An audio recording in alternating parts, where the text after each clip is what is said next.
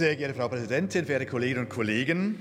Der Titel von Jens Spahns kürzlich vorgestellten Buch Wir werden einander viel verzeihen müssen kommt nicht von ungefähr. Der ehemalige Unionsgesundheitsminister geht darin grobe Fehler in der Corona-Politik der letzten Bundesregierung zu.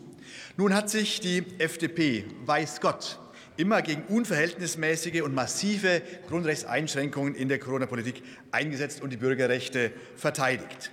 Und jetzt in Regierungsverantwortung hat die FDP darauf hingewirkt, dass sich in der Corona-Politik ein Paradigmenwechsel vollzogen hat. Weg von flächendeckenden, pauschalen Freiheitseinschränkungen hin zu verhältnismäßigen und zielgenaueren Maßnahmen, meine Damen und Herren.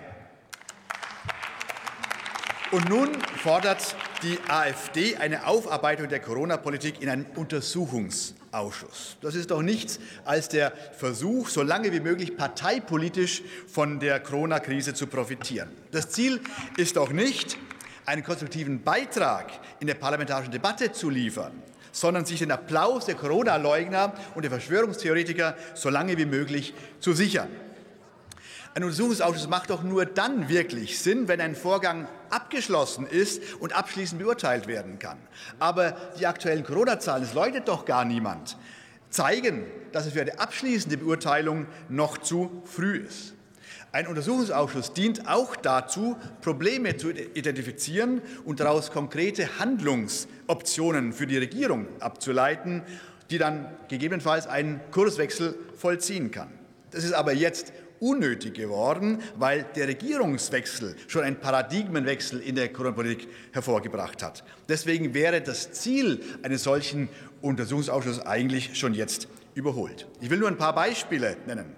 Zum einen die Maskenaffäre. Da hat sich die Ampelkoalition darauf geeinigt, dass das Verbot unerlaubter Nebeneinkünfte in Zusammenhang mit der Mandatsausübung noch einmal neu geregelt werden muss. Zweites Beispiel. Anstatt die Corona-Politik an der Volksvertretung vorbeizumachen, wurden doch die Debatten und die Entscheidungen gezielt hier hereingebracht in dieses Parlament. Drittes Beispiel, gerade die Impfpflicht ist hier in diesem Parlament intensiv, ausgiebig debattiert und entschieden worden.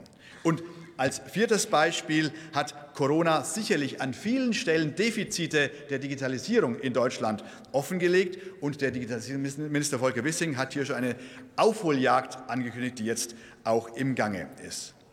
Letztlich hat also der Regierungswechsel zu mehr Eigenverantwortung, zu zielgenaueren Maßnahmen und zu mehr Freiheit geführt. Wir setzen die notwendigen Schutzmaßnahmen um und auch einen Impfschutz treiben wir jetzt in der Diskussion voran, ohne den Menschen tiefgreifende Freiheitseinschränkungen zuzumuten. Die FDP hat auch in den letzten Jahren vieles in der Corona-Politik für falsch gehalten. Aber ein Untersuchungsausschuss ist nicht das ständige Mittel, um politische Entscheidungen zu untersuchen, die man selber für falsch hält. In einem Untersuchungsausschuss werden mit den Instrumenten der Strafprozessordnung politische Skandale ausgeleuchtet. Nun ist die Corona-Politik etwas anderes, nämlich tastende Politik gewesen zwischen Seuchenbekämpfung einerseits und Grundrechtsgeltung andererseits. Das sind auch nach unserer Auffassung vielfach falsche Schwerpunktsetzungen erfolgt, aber nicht von der Art, dass wir sie mit den Mitteln der Strafprozessordnung aufklären müssten. Und deshalb werden wir den Antrag der AfD auf Einsetzung eines Untersuchungsausschusses ablehnen. Ich danke Ihnen.